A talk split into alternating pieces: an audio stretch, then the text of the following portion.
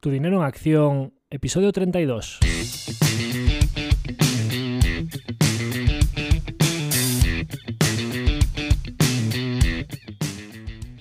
Hola, soy Javier Acción, asesor financiero independiente autorizado y registrado en la Comisión Nacional del Mercado de Valores con el número 149 y asesor del fondo de inversión Acción Global.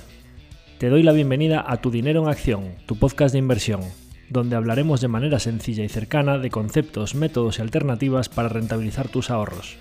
Si te planteas sacarle partido a tus ahorros o quieres descubrir qué opciones te interesan más, te invito a quedarte para aprender sobre finanzas con un lenguaje directo y sin tecnicismos. Si tienes alguna pregunta, duda o sugerencia, puedes contactar con nosotros utilizando las distintas vías que encontrarás en nuestra página web www.accioninversiones.com.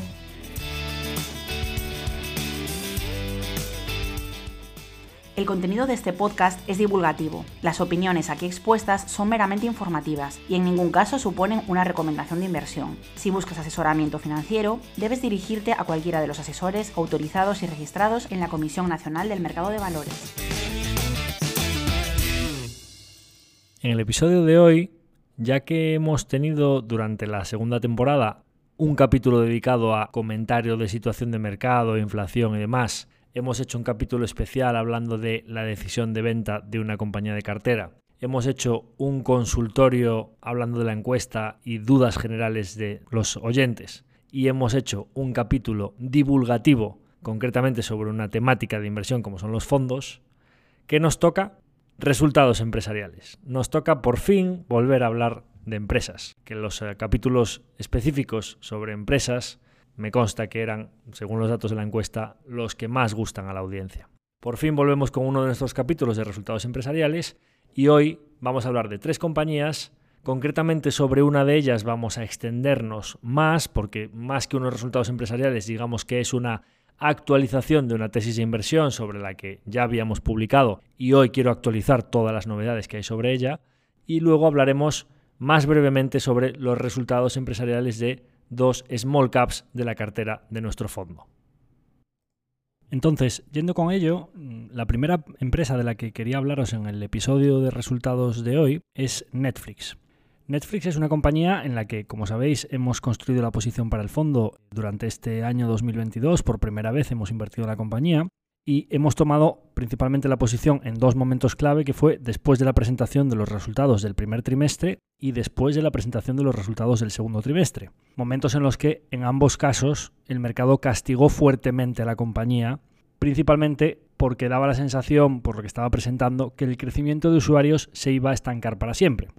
De hecho, presentaron usuarios planos en el primer trimestre y decrecimiento de usuarios o destrucción de usuarios de suscriptores de cerca de un millón de suscriptores en el segundo trimestre y el guidance de los siguientes era bastante moderado.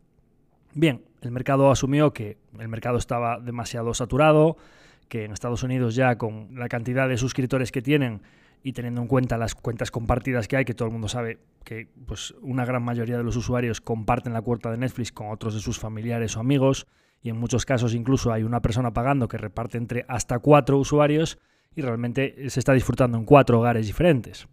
Y esta cuota no estaba diseñada para esto, sino para compartirlo entre miembros del mismo hogar. Luego hablaremos del tema de las cuotas compartidas porque es muy relevante y nosotros desde el primer momento que tomamos la posición en Netflix asumimos que las cuotas compartidas eran uno de los pricing powers ocultos o poder de fijación de precios para, por lo mismo servicio que estaba dando, obtener más ingresos Netflix a futuro y eso es lo que está sucediendo ahora.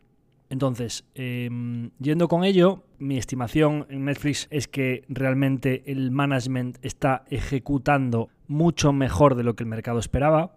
Me parece que Netflix es un claro ejemplo de que el mercado, a pesar de estar pasando por momentos complicados y que en general está pagando menos por todos los negocios, sí que está discriminando bastante bien en las compañías en las que dos cosas. Primero, que se están viendo perjudicadas o por la reapertura, ya mm, no sé, el recuento de beneficiarios por COVID, perjudicados por COVID, beneficiarios por la reapertura, ahora perjudicados por la reapertura, todos los movimientos tan fuertes macro que está viendo en uno u otro sentido, el mercado está discriminando los beneficiarios claros o quienes se han guardado esa ganancia de manera permanente y quienes tuvieron una gran ganancia y luego la han perdido, es innumerable la cantidad de gráficos tipo Everest gigante subida, gigante caída que, que hay incluso en muchas compañías que están bastante por debajo de donde estaban antes del COVID.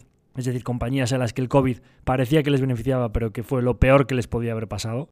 Y en general está discriminando bastante bien con compañías en las que la ganancia es permanente, que son claros beneficiarios permanentes de la situación en la que nos estamos enfrentando ahora. Y segunda cosa, está discriminando muy bien los equipos gestores que prometen y luego cumplen más de lo que decían o ejecutan mejor, que es lo que se suele decir under promise y over deliver, es decir, oye, prometo por debajo de donde creo que voy a llegar y después resulta que ejecuto mejor de lo que había dicho y claramente castigando muy fuerte a las compañías en las que lo que está viendo son eternas promesas que nunca se cumplen o promesas, digamos, más normales o, o, no demasiado exigentes, pero luego un deliver bastante más pobre. Y está siendo implacable con esas compañías. Netflix es un ejemplo claro en la que el mercado creo que está empezando a ver que se había pasado de la raya con su comportamiento tan, tan, tan agresivo en esos dos trimestres. De hecho, las acciones se fueron de 700 dólares a 160 y llegaron a hacer el mínimo. Estamos hablando de una caída de cerca del 80% en una compañía que a nuestro modo de ver no ha dejado de mejorar en los últimos tiempos y que está haciéndolo muy bien en tiempos muy complicados, en general para los servicios de suscripción, para el gasto discrecional y para eso que se pensaba que era tan fácil de decir, oye, viene en crisis, me saco la cuota de Netflix. Mi argumento en cuanto a me saco la cuota de Netflix es que la cuota de Netflix ahorra dinero a la gente. Tener Netflix en casa para poder hacerte un plan de sea con la familia, con tus niños, o sea con amigos, con la pareja, con quien sea, tener Netflix en casa es una alternativa de entretenimiento perfectamente válida frente a irte al cine que solo una entrada te vale como la cuota de todo el mes de Netflix, o incluso frente a la alternativa de irte a cenar a un restaurante o al burger o a donde sea, que te gastas en solo una de esas ocasiones en las que acudes a un restaurante el doble, el triple o por lo que estoy viendo ahora los precios aquí en mi viaje, pues a lo mejor hasta 10 veces lo que te cuesta la cuota mensual de Netflix. Con lo cual tener un plan de peli, pizza, unas palomitas o engancharte a esa serie que todos los días tienes un quehacer a última hora para desconectar de tus quehaceres diarios, de la tensión, del trabajo, de los niños, etcétera, etcétera, y verte una serie con la que estás enganchado, que tienes una continuidad o una serie de películas o incluso, como hablaremos después, contenido para los niños que están mejorándolo mucho, etcétera, pues me parece que es incluso anticrisis, por decirlo así. Entonces, es importante el performance que está teniendo Netflix en los últimos tiempos para nuestro fondo porque como en la primera posición que tomamos, claro, cuando Netflix ya había caído un 50%, nosotros tomamos una primera posición, ahora lo que hacemos normalmente es tomar una posición de un tamaño mediano que digamos que por pura prudencia nos permite, oye, si el mercado se da la vuelta eh, o esta compañía empieza ya a subir desde donde nosotros estamos tomando la posición, que tengamos mucho recorrido para darle al alza a esa compañía para que pueda llegar a, imaginemos, oye, toma una posición del 3%. Con un 3% la posición puede subir un 50, un 100%, puede llegar a pesar el 4, el 5, el 6, el 7% del fondo sin que nosotros tengamos que hacer nada. Dejémosles que ejecute y que siga adelante esa posición sin tener que recortarla. Oye, si un 50% no fue suficiente caída para el mercado, oye, con un 3%, si como pasó después en la siguiente presentación, el mercado sigue castigándola, nosotros tenemos margen suficiente, pues oye, si desde el 3 sigue cayendo otro 20, 30, 40%, cuando la compañía pese un 2 y pico en cartera, nosotros a precios ya de derribo absolutamente, podemos incluso llegar a aumentar la posición un 50 o un 100%, comprar tantas acciones o más como habíamos comprado incluso la primera ocasión, a precios ya baratos completamente, que la TIR que te sale a futuros tan elevada, que nosotros tenemos mucho margen para tomar decisiones flexibles sobre esa posición. Eso fue lo que sucedió en Netflix, que el mercado no se conformó con una caída del 50, sino que la llegó a mandar a una caída de casi el 80. Nosotros obviamente no clavamos el mínimo, pero aumentamos fuertemente la posición en niveles de 190 dólares, después de haber comprado las primeras a 350. Con lo cual, ¿por qué es relevante lo que voy a contaros ahora sobre Netflix? Porque entre la primera vez que compramos y la segunda vez que compramos, y que el mercado, como ahora os iré contando, está empezando a ver que Netflix está ejecutando muy bien y que se había pasado de la raya, las acciones desde el mínimo que hicieron en 160 se han ido a cerca de 300, es prácticamente, o sea, eh, eh, en el rebote este último que ha tenido el mercado, para que veáis, es muy importante discriminar las compañías que cuando el mercado rebota, rebotan mucho más que el mercado, que el mercado está viendo que ahí está pasando algo bueno, y las compañías, que tenemos muchos ejemplos también para dar de compañías que lo están haciendo bastante peor que el mercado, que es que cuando el mercado rebota, no es que solo no reboten, sino que incluso el mercado la sigue castigando cuando hay, cuando hay rebotes. Netflix ha rebotado desde los mínimos que llegó a hacer un 80%, desde 160 hasta 300 dólares por acción. ¿no? Entonces, claro, bueno, pues entonces lo que ha sucedido es que se ha convertido en unas principales posiciones del fondo. Me parece que está ahora, dependiendo del momento, en segunda o tercera posición. Y contento con ello porque estoy viendo que están ejecutando muy bien y quiero darle recorrido a esa posición. Entonces, ¿cuál es la ejecución? ¿Por qué estoy diciendo que están ejecutando mejor de lo que el mercado esperaba? Bien, el mercado, cuando de repente Netflix viene de crecer a, dependiendo del trimestre, 8, 10, tuvo trimestres de 14, 15 millones de usuarios de entradas durante el COVID, yo cuando publiqué la tesis de Netflix, que la tenéis para escucharlo, Netflix integrando el entretenimiento global. Quien quiera profundizar en nuestros argumentos para invertir en Netflix puede escucharse ese episodio. Y yo que os decía, yo creo que esto es algo temporal muy importante. Cuando tú has adelantado los suscriptores de los próximos dos o tres años, entraron todos de golpe en el COVID, es normal que posteriormente se ralentice un poco la entrada de usuarios, porque hay muchos planes más en el exterior y no solo puedes quedarte en casa para ver Netflix, y porque toda la gente que podrían ser tus suscriptores potenciales de los próximos dos a tres años ya han terminado de tomar la decisión o se ha decidido finalmente porque les obligaron a quedarse en casa, con lo cual es que has tenido todas las altas de tres años en un año y pico de golpe. Netflix lo que me parecía raro es que no estuviese destruyendo usuarios a una tasa más alta. De hecho, a mí me parecía muy bullish, un argumento muy bueno hacia Netflix, que solo en el peor trimestre de su historia, cuando tuvo que dar de baja tantas cuentas por lo de Rusia, que anuló sus servicios en Rusia, requiero recordar que de los 900.000 usuarios que salieron el trimestre, 700.000 eran por lo de Netflix, es decir, que si no fuese por lo de Rusia, Netflix entre el primer y segundo trimestre estaría prácticamente plana de usuarios. Y además es que es muy importante leer lo que dice el management. ¿Y qué estaba diciendo el management?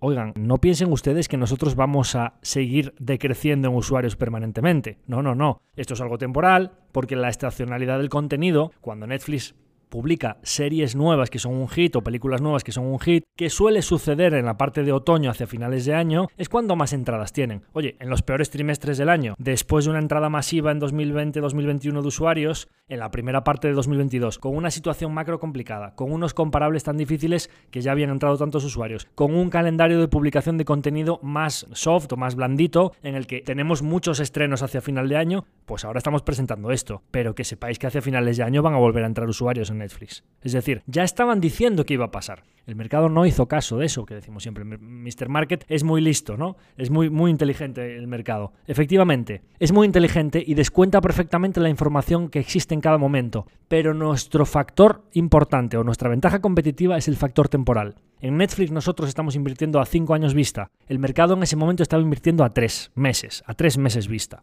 Ni siquiera ha terminado de pasar un año para ver que lo que estaba diciendo el management era verdad acaban de presentar dos trimestres consecutivos en los que no solo han cumplido el guidance que dieron, dijeron, oye, mira, que sepáis que el primer, segundo trimestre sucedió lo que os comentaba, en el tercer trimestre del año, ellos ya dijeron que no solo no iban a disminuir en usuarios, sino que iba a entrar un millón positivo. Bueno, pues no ha entrado un millón, ha entrado 2,4 millones. Es decir, han más que duplicado el guidance que habían dado. Pero es que no contentos con eso, que es, me parece a mí que es, oye, under promise y over deliver, pues de repente dicen que en el cuarto trimestre del año les van a entrar 4,5 millones de usuarios. Es decir, nosotros vamos a seguir creciendo en usuarios en el año y exactamente la mayoría de los usuarios van a entrar en las épocas fuertes en las que vamos a desplegar la mayoría del contenido. Exactamente lo que habíamos dicho. Si nosotros cogemos, vamos a suponer que ni lo superan ni se quedan cortos. Vamos a suponer que ya con todo lo sucedido y viendo lo que ha pasado en el tercer trimestre, que incluso se quedaron cortos en usuarios en el guidance, vamos a suponer que simplemente cumplen el guidance que han dado, 4,5 millones. Más 2,5 millones en el tercer trimestre, tenemos 7 millones positivos. En el segundo trimestre habían bajado en 1 y en el primero se habían quedado planos. 7 menos 1 del tercero, es decir, vamos a suponer que terminen entrando este año, 2022, 6 millones. Nosotros en nuestra tesis inicial dijimos que, aunque el 2022 fuese muy flojo, ahora os explicaré los siguientes motivos que son importantes para el negocio de Netflix más allá de los usuarios, pero que con que les entrasen un 5% anual, 5 por 200 millones son 10 millones al año, normalizados entre todos los años buenos y malos, tiraba cohetes la tesis, porque ahora hablaré de que Netflix ya no está en una fase importante de entrada de usuarios, sino que está buscando otras cosas. Bien, si después de haberles entrado los datos que os di de 2021-2022 que les entraron 20 y pico, 30 millones tuvieron años de entradas, y yo os estoy diciendo que de media me sirve con que le entren 10, en el peor año de su historia estamos diciendo que pueden que entrarles 6 y ya veremos lo que les entran en los consecutivos cuando no haya factores macro, cuando no haya factor reapertura, y cuando no todas las cosas que están pasando este año que son tan relevantes para el negocio de Netflix, pues es que están clavando no sé lo que nosotros habíamos dicho. Es que con seis, entre 6 y 10 millones, dependiendo del año, cuando no les pase lo de Rusia, etcétera, etcétera, pues es que vamos perfectamente ejecutando lo que ellos tienen que hacer. Y ahora veremos por qué no solo es importante la entrada de usuarios. Entonces, ¿por qué el mercado está, dice, oye, Netflix acaba de decir que va a dejar de dar el guidance de entrada de usuarios?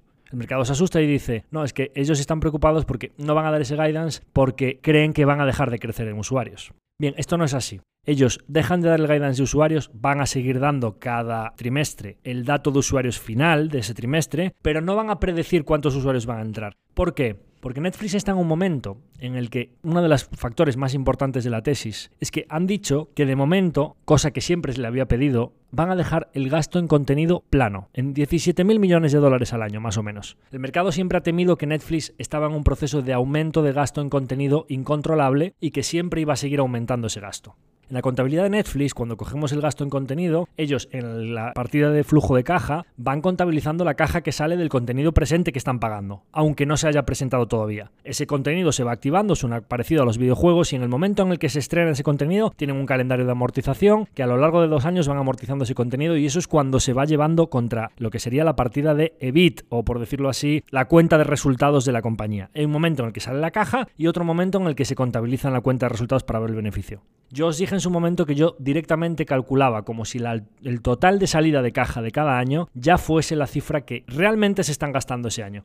Contra ese argumento que me dice la gente, no, es que Netflix está publicando un EBIT o unos márgenes muy buenos porque como amortiza el contenido a dos años vista, que es muchísimo porque el contenido dura mucho menos de dos años. Bueno, es discutible que el contenido dure menos de dos años porque estoy seguro que hay series que según las estrenan al mes y pico cuando se las ha visto todo el mundo, ya no tienen un recorrido de dos años en los que la gente la siga viendo pero también es muy cierto que Netflix tiene contenido que muchos años después la gente lo sigue disfrutando y que hay gente que se une a la plataforma, o gente que ve películas clásicas, o gente que cuando estrenan la temporada nueva de Stranger Things o la temporada nueva de Ozark, se ve la primera y la segunda temporada porque no la había visto todavía. Entonces el periodo de maduración es discutible. Bien, pero para eliminar esa discusión directamente meto contra el EBIT todo el gasto de contenido 100% que tienen de salida de caja cada año. Bien, si tú coges 17 billion, y esto es lo más importante, si tú coges 17 billion y las ventas van aumentando, ahora hablaremos del aumento de ventas y de por qué el management se está centrando en lo que sería el top line, el ARPU, el revenue medio por usuario,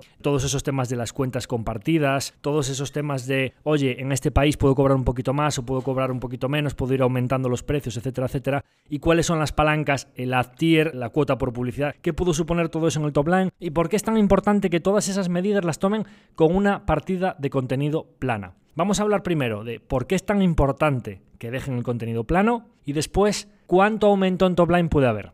De acuerdo, entonces, imaginémonos una empresa que tiene 30.000 millones de ingresos como tiene Netflix cada año. Ellos tienen su partida de gastos oye, pues en la sede de los gatos en la que estuve hace unas semanas, pues la gente que está allí trabajando, o, departamento financiero, departamento de marketing, departamento de recursos humanos, departamento de contabilidad, pues un poco el staff central que no depende de la generación del contenido y de la monetización directa de lo que es, oye, ¿cuánto me cuesta producir esto? ¿Cuánto ingreso por ello? Lo que sería el cost of goods sold, lo que sería, es decir, oye, el coste de los bienes que yo vendo me cuesta, tiene unos ingresos y unos gastos, pero yo aparte tengo unos gastos centrales de funcionamiento de la empresa entonces, oye, si tú coges lo que te cuesta la materia prima, que son esos 17.000 millones, y los gastos centrales de la compañía, básicamente esas dos partidas son las que tú tienes que ir restando de los ingresos para ver cuánto nos queda. Hablemos de intereses e impuestos, eh, vamos a hablar de BIT, intereses e impuestos aparte, ¿no? De cuánto me queda operativamente. Si nosotros tenemos una compañía en la que, pongamos, tenemos 17.000 millones de coste en contenido, y pongamos pues unos 7.000 millones de gastos generales en todo lo demás, marketing, ventas, gastos centrales, etcétera, 17.000. Vamos a asumir que no estoy haciendo ese proceso de amortización de dos años, sino que toda la salida de caja de un año la imputo directamente contra cuenta de resultados, para ya eliminar esa discusión de los dos años de amortización, etcétera. 7.000 de gastos generales más 17.000 de contenido, tenemos 24.000 millones de gastos, así en cifras muy gordas. Oye, ¿cuánto ingresa la compañía? 30.000. Bien, 30.000 menos 24.000, teníamos 17 más 7, 24, 30.000 menos 24.000, oye, 6.000 millones de bit. Bien, tenemos esa partida, vamos a quedarnos con esa cifra, 6.000 millones de bit. Oye, el mercado dice, claro, pero es que si tú cuando pasas de 15.000 millones de ingresos a 30.000 millones de ingresos, es decir, duplicas la facturación, has pasado de, me lo invento, 5.000 millones de gasto en contenido a 17.000 millones de gasto en contenido, es decir, más que has duplicado los gastos de contenido, realmente tu generación de caja o tu EBIT o tus márgenes no se van a ver beneficiados por ese aumento en facturación. Con lo cual es como una carrera sin fin en la que estás con la lengua afuera siempre, para ingresar más tengo que gastar más y nunca se va a producir esa escala de valor, de generación de valor para el accionista.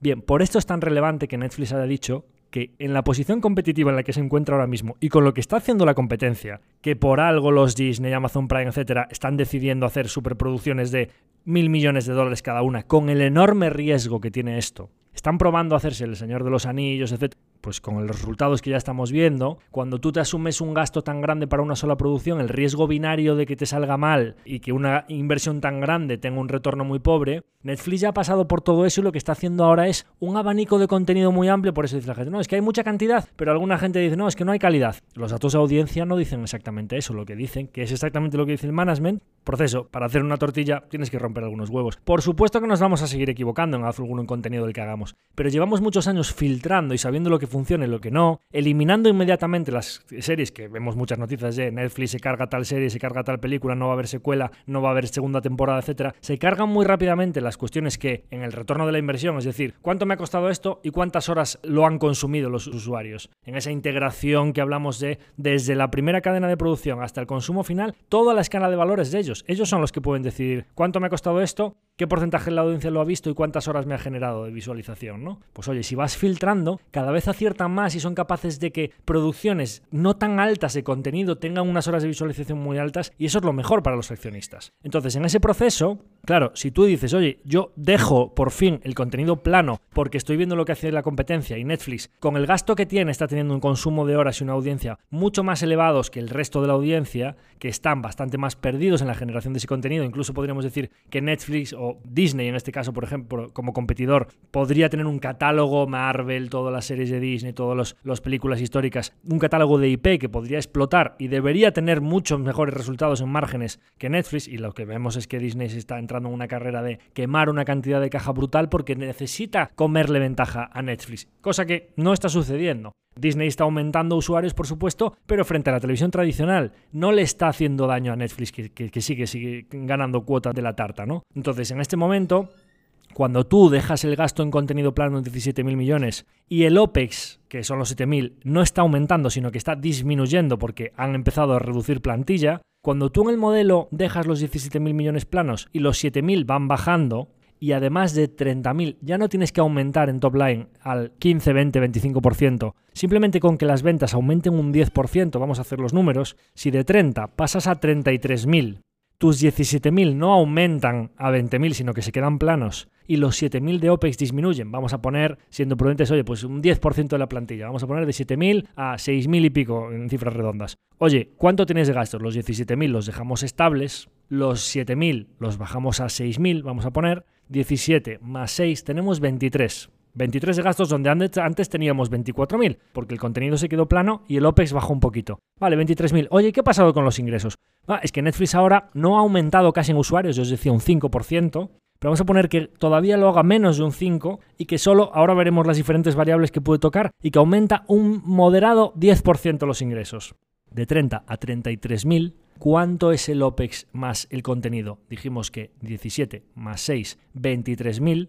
33.000 menos 23.000, tenemos 10.000 millones de bit. ¿Cuánto era el EBIT anterior?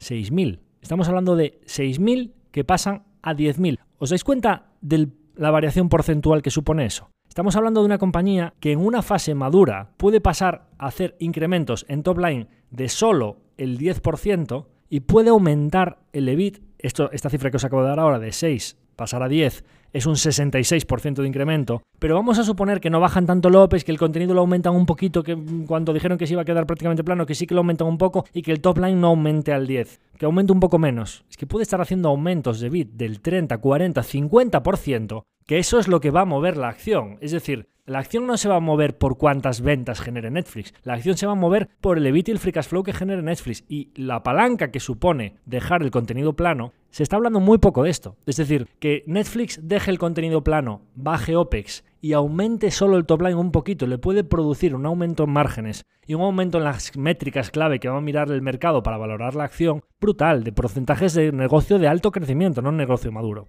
Entonces, por eso es tan importante que hayan dicho que dejan el contenido plano. Y ahora, vamos a ver, oye, Netflix, ¿qué está haciendo para que el top line aumente? Y para que no aumente a lo mejor pues al 20-25%, sino que aumente de manera bastante segura al 10% o, o un poquito más. Bueno, pues Netflix está tomando varias medidas. Lo primero que ha dicho es, oye, mira, vamos a seguir aumentando usuarios, ¿eh? No vamos a quedarnos planos ni vamos a caer. Un poquito vamos a aumentar, principalmente en América Latina, en mercados emergentes, Asia Pacífico, etcétera, etcétera. Bien, vamos a suponer que ahí tenemos, pues pongamos, oye, un 3 o 4%. Yo había dicho un 5, mira, este año presentan 6 millones, como dijimos antes, sobre 200 y pico, un 3% de aumento de usuarios. Genial. Bien, ¿qué más vamos a hacer? Oigan, señores, el valor que nosotros estamos aportando que esta es una de las claves que ellos siempre dicen. El valor unitario para cada usuario de las horas consumidas a lo largo de un mes para cada usuario que tiene una cuenta de Netflix y todos los usuarios que no la pagan pero la tienen, si tú estamos hablando, dependiendo del país, hay cuotas de 10 euros, de 12, de 14, 12, 13 dólares al mes. Bien, ¿cuánta gente lo está viendo? Pues hay casas en las que la ve uno, hay casas en las que la ve dos, y hay casas en las que la ven uno o dos, pero luego la ve el primo que está en el estado de no sé dónde, o en la autonomía de tal al otro lado del país, que son cuatro. Vamos a poner que de promedio haya tres personas que utilizan cada cuenta. Oye, si tú estás cobrando 12 o 13 dólares y hay tres personas que ven la cuenta, estamos hablando de que cada persona al mes está pagando 4 dólares. O la persona que paga, el papá que paga por los hijos y la madre, etcétera, etcétera, una única persona que paga 12 o 13 dólares, el coste por cada usuario que está disfrutando de todo ese contenido es la tercera o la cuarta parte. Netflix, ¿qué está diciendo? Oigan, miren, señores, consideramos que el valor mensual de entretenimiento que nosotros estamos aportando es muy superior a 3 o 4 dólares al mes. Pensadlo así, cualquier cuota sea de Apple Music, Amazon Prime, Spotify, cualquier cosa te cuesta 9 o 10 dólares por persona y no la puedes compartir esa cuota. Con lo cual, oigan, vamos a tomar diferentes medidas para hacer muy suave la transición hacia que, oiga, a lo mejor no cuatro, pero que como mínimo dos o tres personas de esas empiezan a pagar. Eso es lo que nosotros decíamos que era un pricing power oculto, porque aunque no aumenten los usuarios, si de los cuatro usuarios que lo estamos disfrutando pasan a pagar dos o tres, ¿os dais cuenta lo que supone a nivel de ingresos? Que para Netflix, con el mismo contenido y los mismos gastos, que entre un usuario o dos usuarios extra que antes no estaban pagando, que se te duplique o se te triplique la cuota que te paga esa familia, cuando tus servicios o tus costes marginales no aumentan. ¿Sabéis lo que supone eso para los márgenes? Entonces, ¿cómo lo está haciendo? Bien, primero, creamos los perfiles de llévate tu perfil. Es decir, tú tenías un usuario que lo pagaba la papá y estaban la mamá, fulanito, Juanito y tenían su perfil, sus preferencias de escucha, sus idiomas, sus subtítulos, todo su historial de visualización por el cual te hacen recomendaciones. Oye, puedo sacar ese usuario y que en vez de ser un usuario de esta cuenta que paga, pase a ser un usuario independiente. Es decir, facilitar el terreno para que la gente se vaya y no diga, joder, pero es que pierdo todo mi historial, pierdo mi cuenta, tengo que hacerme una cuenta nueva. No, mira, no lo voy a hacer. Si Netflix no nos permite que lo usemos los cuatro, pues lo dejo de usar. Con lo cual, Netflix facilita que te vayas y mantengas todo tu historial, tu perfil, etcétera, etcétera. Segundo, vamos a crear un tipo de cuenta de yo pago por ti. Es decir, oiga papá, mire, su hijo, que ya está en la universidad y que se ha ido a 2.000 kilómetros de distancia, ya no está bajo su mismo techo. Es decir, es un usuario nuevo, está viéndolo en otra autonomía, en otra ciudad, en otro país, pero mira, ¿quieres seguir pagando por él? Es decir, en vez de que se haga un usuario que se coja su cuenta y se la lleve y que paguen Perico de los Palotes y Perico de los Palotes Junior, paguen cada uno su cuenta, el papá quiere seguir pagando por ese usuario. Bien, te vamos a hacer un tipo de cuota de coste bastante reducido porque sabemos que sois familiares, y tú, en vez de pagar 12 dólares y que lo usen los cuatro sin coste, pues vas a pagar 14, 16 o 18 dólares para que lo vean tu hijo, tu hija y tu prima. Y todos lo vais a seguir usando de manera individual y en diferentes cuentas, pero el matriz o el papá, lo que digamos, o la mamá, pagan por otro usuario. Bien, primero, te puedes llevar la cuenta fácil, Segundo, facilito que un usuario empiece a pagar por otro, lo cual está aumentando el ARPU. Por eso están diciendo que la métrica clave va a ser el ARPU los próximos trimestres y los próximos años, porque si yo no aumento mucho en usuarios, pero mi ARPU pasa de 12 a 20 dólares, es como si yo hubiese prácticamente duplicado el número de usuarios que tengo. Por eso dicen que van a dejar de dar el guide a sus usuarios. ¿Os dais cuenta que deja de ser tan relevante? Bien, tercera medida. Oye, mira, mm, vamos a empezar a decirle a la gente que no comparta las cuotas, pero vamos a facilitar que copien las cuentas y se las lleven de manera independiente. Vamos a facilitar que tú pagues por otra persona. Y tercero, si no se dan ninguna de las condiciones para que tú pagues por mí, etcétera, eres un usuario completamente independiente, vamos a sacar una cuenta con anuncios de coste muy reducido. Todo eso lo hacen al mismo tiempo, con lo cual si realmente el valor que te aporta Netflix es mucho más elevado que 3 o 4 dólares al mes, va a haber gente que va a decir, pues es verdad, voy a empezar a pagar por mi hijo. Oye, no, mira, es que ya no eres mi hijo, es que eras mi prima o mi tal que vivías en otro y que te estábamos con toda la jeta compartiendo la cuenta. Oye, mira, que no puedo pagar por ti, empieza a pagarte la cuota porque Netflix ya está poniéndose con esto ya nos empiezan a llegar los anuncios. oye, corta todo este uso que estáis dando. Oye, mira, eh, tienes que pagar por como van a hacer a lo largo de 2023.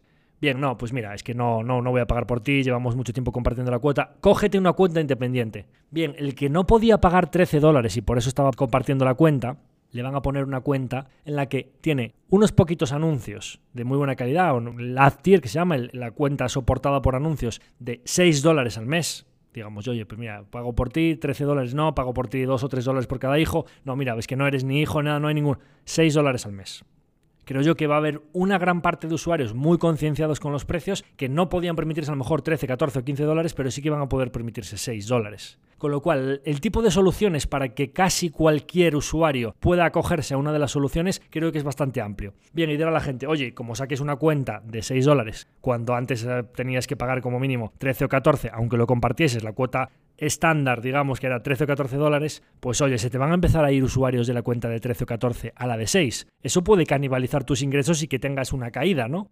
Porque está claro que si el papá paga por el hijo o la mamá paga por la hija, que eran usuarios que antes ninguno de ellos pagaba, está claro que eso es aditivo, ¿no? Es decir, oye, pago a 14 dólares, ahora pago 14, más 2 por la hija, más 2 por la hija tal, 2, 2, 2, 6, 6, más 14 que pagaba antes de la cuota matriz, 20. Está claro que eso entra directamente en vena.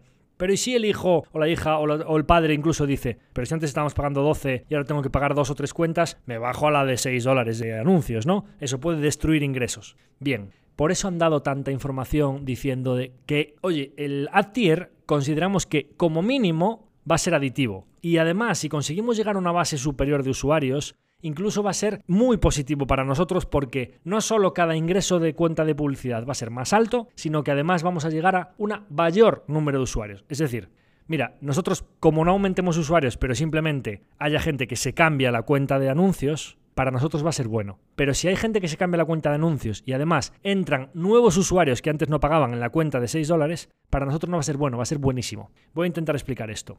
Netflix ha dado algunos datos iniciales con el acuerdo de Microsoft que han hecho para monetizar todo el ad tier, que es muy inteligente porque otra de las claves en las que Netflix podríamos decir que está ejecutando muy por encima de lo que habían dicho es que, oye, tenemos compañías que dicen cosas que van a hacer y tardan 3, 4 años y que no ves avances, es decir, que van muy lentamente desarrollando. Netflix hace exactamente 6 meses que dijo que iba a sacar el plan de anuncios y el 1 de noviembre lo ha sacado. Es decir, ejecución rápida, sea internamente o poniéndome en las manos de uno de los mejores a nivel de tecnología y a nivel de fuerza de ventas como es Microsoft, porque tiene los contactos con la gran mayoría de empresas que pueden hacer anuncios en Netflix, que son, pues, oye, quien, tiene Microsoft 365, quien tiene Azure, lógicamente, pues es muy relevante que Microsoft pueda contactar directamente con ellos para monetizar el ad tier de Netflix, ¿no?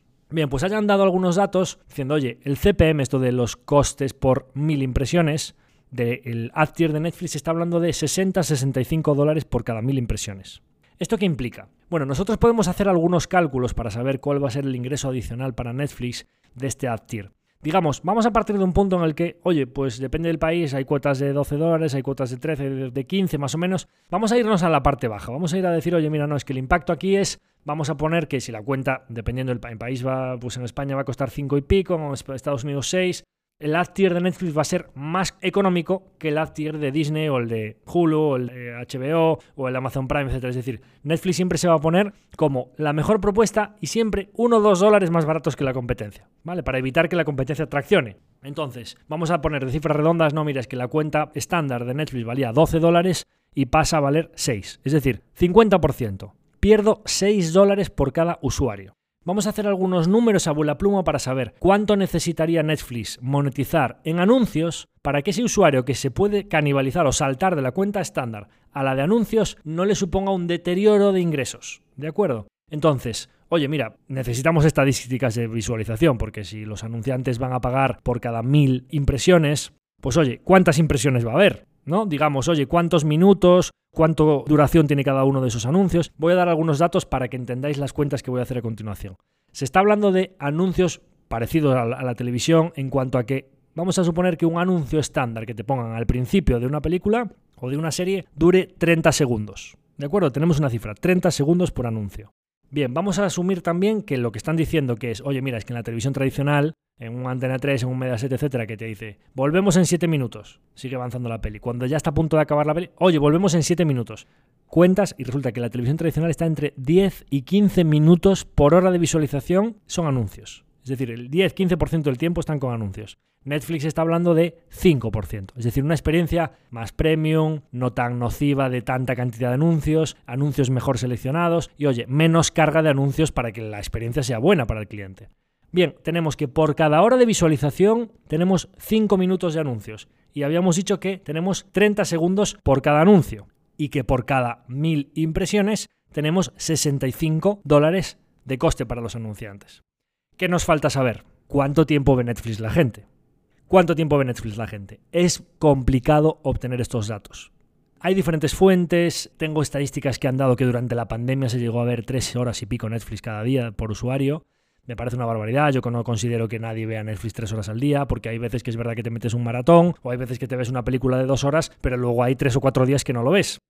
Hay unas declaraciones de una directiva que dijo que antes de la pandemia, en 2019, que ahora probablemente pues, sea incluso más, hablaban de dos horas de visualización promedio cada día a mí me sigue pareciendo mucho. Entonces yo mm, os voy a decir cómo he hecho los cálculos. Oye, ¿me hablan de tres horas? No, no, no me lo creo. ¿Me hablan de dos horas al día? No, no me lo creo.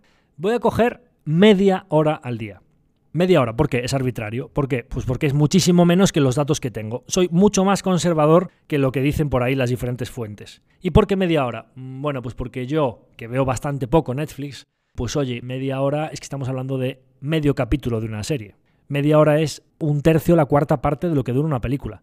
Oye, yo cada dos días me veo un episodio o cada cuatro días me veo una película media hora al día. Oye, cuando me veo tres o cuatro episodios seguidos, estamos hablando ya de tres horas, media hora está hablando, hablando de la sexta parte, es decir, no hay ni una sola vez a lo largo de la semana que yo me vea dos o tres capítulos, ni una sola vez a lo largo de la semana que me vea una o dos películas. Yo creo que sí, ¿no? Estamos empezando a hablar ya de cifras que 30 minutos al día de visualización, teniendo en cuenta que a lo mejor dos o tres días no lo ves, pero cuando te sientas a ver Netflix lo ves una o dos horas, creo que 30 minutos es algo bastante conservador. Bien, vamos a coger 30 minutos por usuario. 30 minutos por usuario, si nosotros lo multiplicamos por los días que hay en un mes, que son 30 días, 30 minutos por 30 días, tenemos 900 minutos al mes. 30 minutos al día de promedio por 30 días que tiene el mes. 900 minutos. Bien, 900 minutos como hablábamos de 5 minutos por hora de carga, vamos a ver cuántas horas hay en 900 minutos, ¿correcto? Bien, 900 minutos, entre 60 minutos que tiene cada hora, tenemos 15 horas de visualización al mes. Hablábamos de media hora al día, lógicamente a lo largo de 30 días, pues son 15 horas de visualización. Y nosotros habíamos dicho que Netflix estaba pensando introducir por cada hora de visualización 5 minutos de anuncios. ¿Correcto? Tenemos 15 horas de visualización al mes. Por 5 minutos cada hora, tenemos 75 minutos de anuncios al mes. ¿De acuerdo? 75 minutos que hablábamos que cada anuncio son 30 segundos. 75 minutos dividido entre medio minuto que, dura cada anuncio, tenemos 150 anuncios al mes por usuario. Bien, ¿cuánto iba a pagar Netflix por cada impresión? Vamos a calcularlo por usuario. Si Netflix cobra 65 dólares por cada mil impresiones, 65 entre mil, tenemos 6,5 céntimos por impresión. ¿De acuerdo? Es decir, si cada mil personas que ven un anuncio a Netflix le supone 65 dólares de ingreso, cada vez que un usuario ve un anuncio le supone 6,5 céntimos. ¿Correcto? ¿Cuántos anuncios íbamos a ver al mes con 30 minutos de visualización al día, dijimos 150 anuncios al mes, porque tenemos 75 minutos de anuncios, cada anuncio de promedio dura 30 segundos, tenemos 150 anuncios al mes. Solo nos queda multiplicar los anuncios que vemos cada mes por lo que le supone de ingresos a Netflix cada vez que un usuario ve un anuncio. 150 por 6,5 céntimos, tenemos 9,75 dólares. Por usuario, ¿Cuánto habíamos dicho que le bajaba a Netflix la cuota cuando pasaba de un usuario estándar a un usuario del ad tier? de 12 o 13 dólares, dependiendo del caso, a 6. Es decir, Netflix, por este usuario, deja de ingresar 6 o 7 dólares y le entran en anuncios 9,75, casi 10 dólares. 10 dólares más 6 que le está cobrando ese usuario. Ese usuario de la tier, teniendo en cuenta que yo me he ido a la cifra más baja de 30 minutos al día de visualización, que había fuentes que decía hablaban de 2 horas al día, ya le está ingresando a Netflix 16 dólares por usuario. ¿Os dais cuenta que Netflix en el ad tier puede ganar más que el usuario previo más bajo que tenía antes? Partiendo de la base de que he cogido una cifra de visualización mucho más baja que muchas de las fuentes que hay. Ya no os digo si la visualización promedio son 40 minutos, 50 minutos, una hora al día o hasta dos horas, que llego a decir una de las directivas que estaban teniendo cada día. Entonces es que es muchísimo más rentable un usuario de tier. Con lo cual, tenemos una posible fuente de incremento de ingresos. Vamos a decir, oye, que Javier acierta con lo de los 30 minutos al día. Oye, estamos hablando de que ese usuario de 10 dólares en anuncio más 6 de cuota son 16, por el que antes estaba ingresando 12 o 13 dólares. ¿Os dais cuenta que solo esto, un usuario que se cambia, pueden ser a lo mejor un 20 o 25% de incremento en ingresos? Y estábamos hablando de que Netflix le puede volar el EBIT con un 10% de incremento en top line y que como mínimo iba a tener entre un 3 y un 5% de aumento de usuarios. Y solo el ad le puede incrementar, veis por dónde voy, tenemos una palanca importante en el ad de incremento de ingresos, una palanca importante en el incremento de usuarios. Y si el papá o la mamá en el usuario extra le decide pagar, oye, pago dos o tres dólares porque es mi hijo, pero está usándolo desde otro sitio, pues eso es que entra directamente en vena. No podemos cuantificar cuánto dinero va a ser eso. Con lo cual, aparte de las subidas de precios que Netflix va pactando en todos los países, de 12 sube a 13, de 14 sube a 15, es decir, en todos los países ya hay subidas programadas todos los años. Con lo cual, aquí lo más importante de todo es que Netflix considera que el valor que nos aporta cada usuario por lo que recibimos cada mes es mucho más bajo que lo que está pagando cada usuario de promedio. Con lo cual el margen para que Netflix, más allá del incremento de usuarios que tiene, pueda obtener ingresos en top line muy cuantiosos es muy relevante. Pero es que además, como os había dicho antes, estos incrementos en top line que puedan llegar a producirse, cuando tú dejas el contenido plano y bajas el OPEX, por la palanca que suponen las economías de escala sobre nuestras métricas claves que son el EBIT y el Free Cash Flow, van a ser muy notables los próximos años. El mercado ha empezado a ver esto y lógicamente pues, eh, vio que se pasó de la raya y que toda la ejecución estaba siendo muy buena, y de ahí que se hayan ido las acciones de 160 a casi 300. Pero es que si nosotros, y por repasar un poquito las valoraciones, os dije en su momento cuando estaban abajo de todas las acciones, dije, oye, es que es una barbaridad tan grande el precio donde están cotizando, teniendo en cuenta que, como os he dicho, es una compañía que en uno o dos años puede estar haciendo 10 billones de bit, que esta compañía la hayan mandado a 60, 70, 80 billones como la acaban de mandar, es una barbaridad tan absoluta que esto cotiza este precio, cuando es el líder del streaming, el que más tarta tiene, el que mejor está ejecutando, bueno, pues oye, pues no sé, decimos, oye, es que se ha duplicado, ¿sigue existiendo la oportunidad?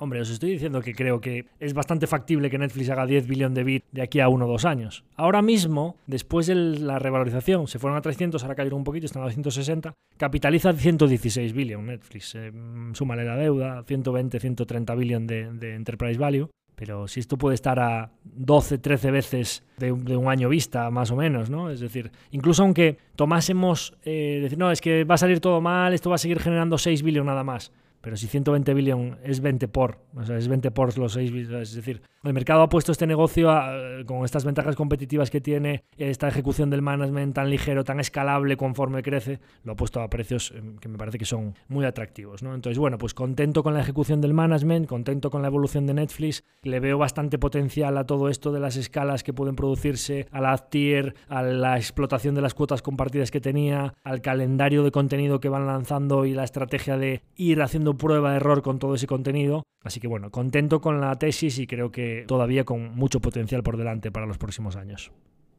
Otra de las compañías sobre la que quería hablaros hoy es Jazz Scientific, la compañía cotizada en el mercado alternativo británico, ya que recientemente hemos recibido consultas en la encuesta sobre, oye, ideas de small caps o háblanos más sobre small caps. Y os dije, cuando surja que alguna empresa de la cartera o alguna que estemos mirando entre dentro de la categoría de small caps, hablaremos de ellas. Bueno, pues hoy vamos a hablar de small caps empezando por una que tenemos en cartera sobre la que ya hemos hablado en alguna ocasión, pero aprovechando una presentación reciente que ha hecho resultados a finales de septiembre, que no habíamos comentado todavía, pues hoy la vamos a comentar. Yo había hablado, bueno, ya he contado en varias ocasiones sobre el negocio de Jazz Scientific, que es una empresa que se dedica a adquirir y gestionar empresas de instrumental científico, que son nichos con muy buenos márgenes y que prácticamente no tienen competencia y que entonces pues cuando las compañías investigadoras de departamentos farmacéuticos eh, investigación de universidades, laboratorios científicos, etcétera, pues tienen que eh, reponer esa máquina o comprar piezas para esa máquina.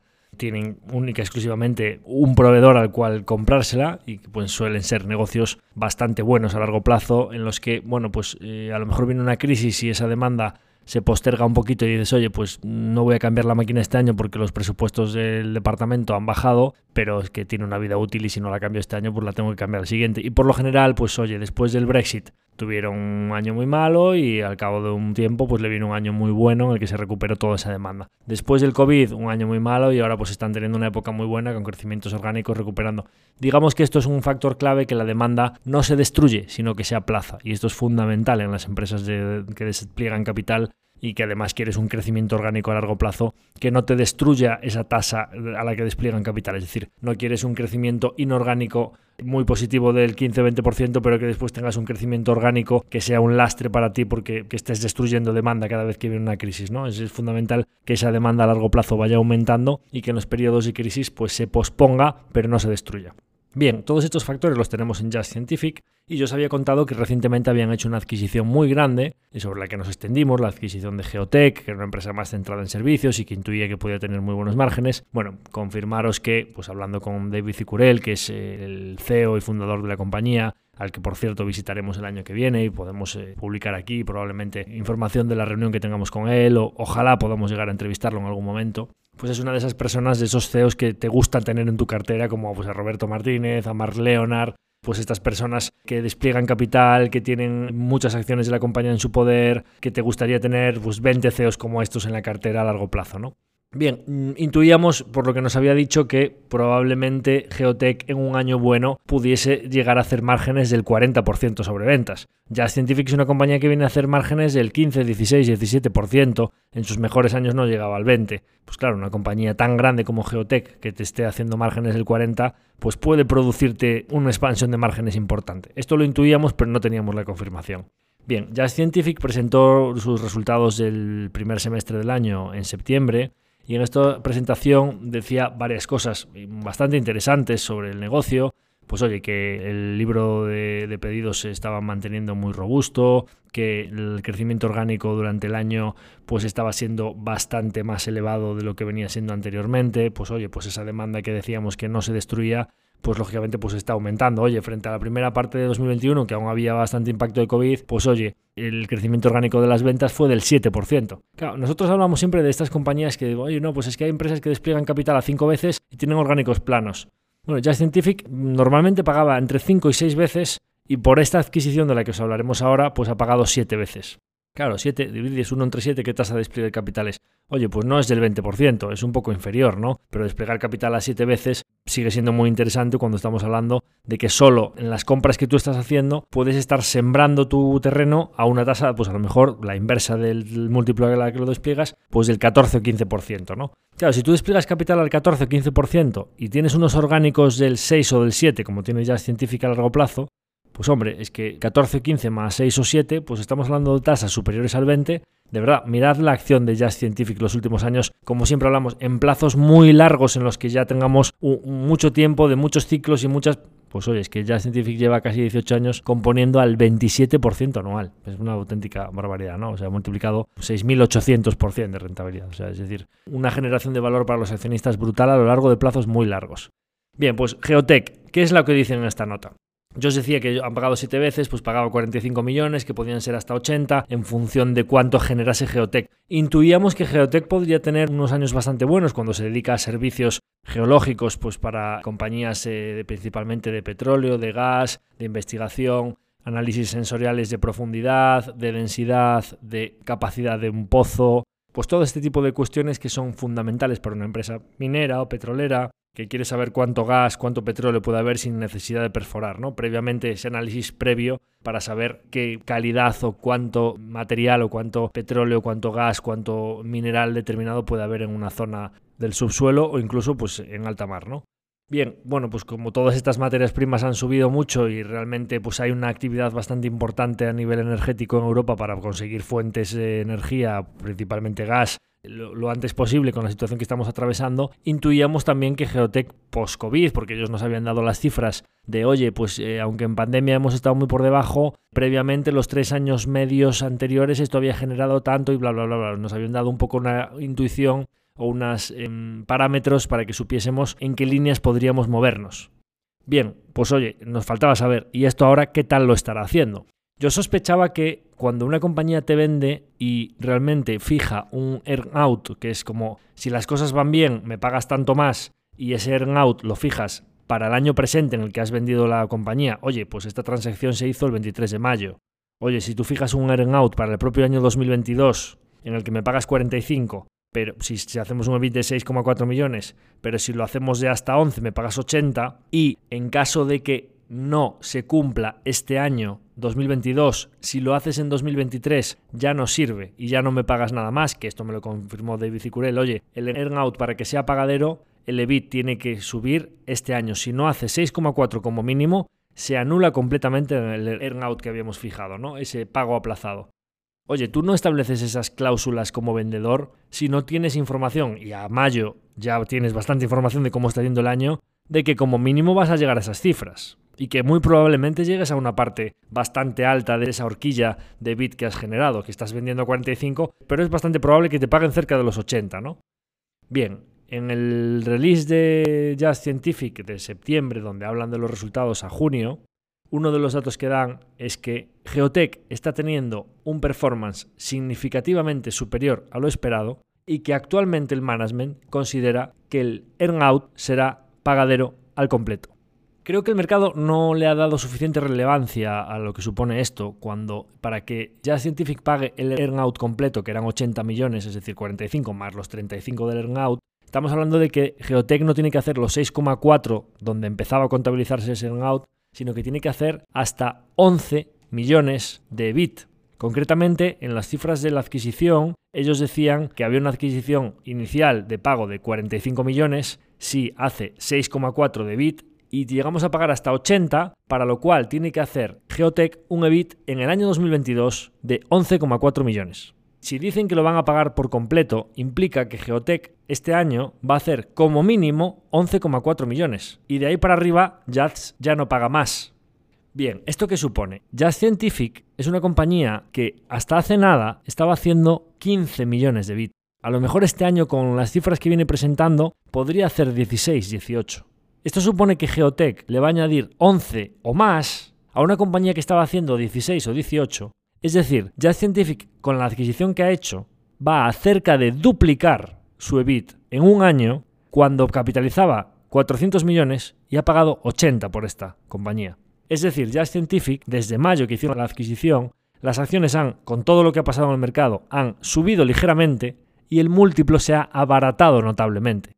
Diréis, ¿esto cómo puede ser? Bueno, pues porque ya Scientific era una compañía que estaba a 70 libras por acción, capitalizando más o menos 400, 400 y pico millones y sin deuda, y a finales de este año va a ser una compañía que está capitalizando 480 más o menos, que tendrá con la caja que está generando, porque con Geotech todo esto sumamos la caja que genera y a mucho más ritmo se va a quitar la deuda, pues tendrá unos 60 de deuda más o menos a final de este año, con lo cual calculad un EV de 500 y pico millones, 540 más o menos, con un EBIT de 30 millones de, libras, cuando hace nada estaba haciendo un EBIT de 18. O sea, de lo que era una compañía que preadquisición estaba cotizando a 25 veces más o menos, ahora mismo con las acciones habiendo subido ligeramente, estamos hablando de que puede estar a 17, 18 veces de este año. En un entorno en el que, con la que está cayendo, esta compañía puede empezar a presentar incrementos de bit del 60-70% y que los márgenes se le pueden ir del 14, 15, 16 al 24, 25% para que veáis que una compañía small cap puede tomar decisiones de asignación de capital que incluso en entornos muy recesivos pueden generar una gran cantidad de valor para los accionistas. Gran decisión la que ha tomado David Cicurel, manteniéndose muy cauto durante los últimos años, haciendo muy, muy poquitas adquisiciones, para cuando se presenta la gran oportunidad abrir la mano y hacer una adquisición de gran envergadura que pinta muy bien para los accionistas de Just Scientific nosotros entre ellos. Así que muy contentos con esta posición y esperamos que sigan ejecutando así y ojalá que David Curel dure muchos años para poder seguir tomando decisiones de este tipo. Otras de las decisiones que han tomado es ampliar la línea de crédito hasta 100 millones, que pinta que es como mínimo prepararse para lo que pueda pasar en caso de que el mercado siga tensándose y pueda haber nuevas oportunidades. No parece que se haya quedado contento con Geotech y probablemente esté ya mirando la siguiente oportunidad. Y ya que hemos abierto la veda de las small caps, continuamos con small caps. Y una de las que hace tiempo que no hablamos y que ha presentado recientemente novedades muy interesantes es NBI Bearings. Creo que más small que NBI no tenemos ninguna en la cartera del fondo, con lo cual probablemente hablar de una de más de nuestro mercado patrio BM Growth ex MAF, mercado alternativo bursátil, actualmente BM Growth, pues es más que interesante para cualquier inversor que busque small caps muy cercanas a las que pueda conocer muy bien. Voy a ser muy breve en el NBI porque realmente siguen muy en la línea que ya venimos comentando en los últimos tiempos. Y realmente lo que querría destacar aquí es esa duda que tengo siempre entre los negocios que a priori son de muy buena calidad y tienen muy buenas posibilidades de subir precios a sus clientes y la capacidad de su management para ejecutarlo y subir los precios en los tiempos adecuados, y esas empresas de corte más industrial o quizá de buenas a primeras a lo mejor no parecen el negocio de la mayor calidad o de la mayor capacidad de este pricing power que es tan importante en las épocas de inflación, ¿no? Bueno, pues NBI es una compañía en la que podríamos decir que lo tiene todo en cuanto a que podría ser el mayor deterioro en un año como este inflacionista en el que importan acero, necesitan mucho gas para fundir el aluminio en Rumanía, eh, necesitan mucha corriente eléctrica para sus rodamientos en la planta de Oquendo y todo lo que las piezas que vienen desde China pagan fletes marítimos. Pues digamos que todos los ingredientes para un deterioro de margen en toda regla. Mm, recordaréis la entrevista que le hicimos a Roberto en el, último episodio de la primera temporada, en el que decía pues cuando se sentaron a negociar con todos sus clientes a finales de 2021. Y hablamos de NBI es una empresa de 50 y pico millones en el MAP. Y oye, pues clientes como Schindler, Orona, CAF, Siemens, Gamesa. No hablamos de clientes especialmente pequeños. El sector de automóvil, pues oye, esta compañía se sienta con ellos y les dice, pues como decía Roberto, pues entre el 7 y el 35%, pues hay que subir, ¿no? Dependiendo de los casos, en unos más y otros menos. Bien, bueno, pues en esta situación, NBI presenta unos resultados en los que, con la que está cayendo en el sector industrial o la que está cayendo pues a nivel recesión global, guerra en Europa, etcétera, NBI crece en ventas casi un 13% en el tercer trimestre de 2022 frente al trimestre comparable de 2021 y eso viene acompañado no solo de un aumento en top line, sino de una expansión en márgenes que el EBITDA, lógicamente, al subir precios por encima de lo que le suben a ellos los costes y ser muy eficientes en su cuenta de resultados de gastos, se le va el margen del EBITDA del 14 a más del 15%, con lo cual, con una subida en ventas del 12, suben el EBITDA al 17%. Esto es muy notable para una empresa pequeñita que importa bastantes de estos componentes que están sujetos a inflación y que vende a clientes grandes frente a los que teóricamente no debería tener mucho poder de fijación de precios. Y vemos que la ejecución del management es crucial incluso a nivel de pricing power y que fueron muy previsores al sentarse a negociar precios al alza. Otra de las conclusiones que quería dar aquí en este breve comentario de, de esta small cap para terminar el episodio es todo esto de, oye, cuando le preguntamos a Roberto, ¿Y qué pasa si siguen subiendo los precios de las materias primas? ¿O qué pasa con esa subida de precios que habéis fijado? Si se modera la inflación y empiezan a caer los precios, ¿vosotros vais a bajar estos precios que habéis? No, no, no, no, esa subida nos la quedamos. Esa subida, lógicamente, va a ser muy raro que nosotros vayamos al año siguiente y le digamos a los clientes, te vuelvo a bajar los precios. Eso normalmente no se produce. Y esto lo aplico a toda la economía, que cuando se diga, oye, va a haber deflación, normalmente esta inflación que ha habido recientemente nos la vamos a quedar. Lo que teóricamente debería producirse es que si se modera esa subida de precios o se modera, digamos, simplemente nos quedamos los precios del año pasado, pues habla de inflaciones del 2, del 3 o del 0%, pero es muy raro que esos precios vayan a bajar. En el caso de NBI, Roberto decía, oye, esa inflación o esa subida de precios que hemos pactado nos la vamos a quedar, pero la potencial negativo, o sea, digamos, el potencial deterioro que nosotros podríamos sufrir es que si nos sigue subiendo el precio del gas, o nos sigue subiendo el precio del acero, o nos sigue subiendo el precio de los fletes, va a ser muy difícil que nosotros al día siguiente vayamos a volver a subirle los precios a nuestros clientes cuando se los acabamos de subir hace tres meses.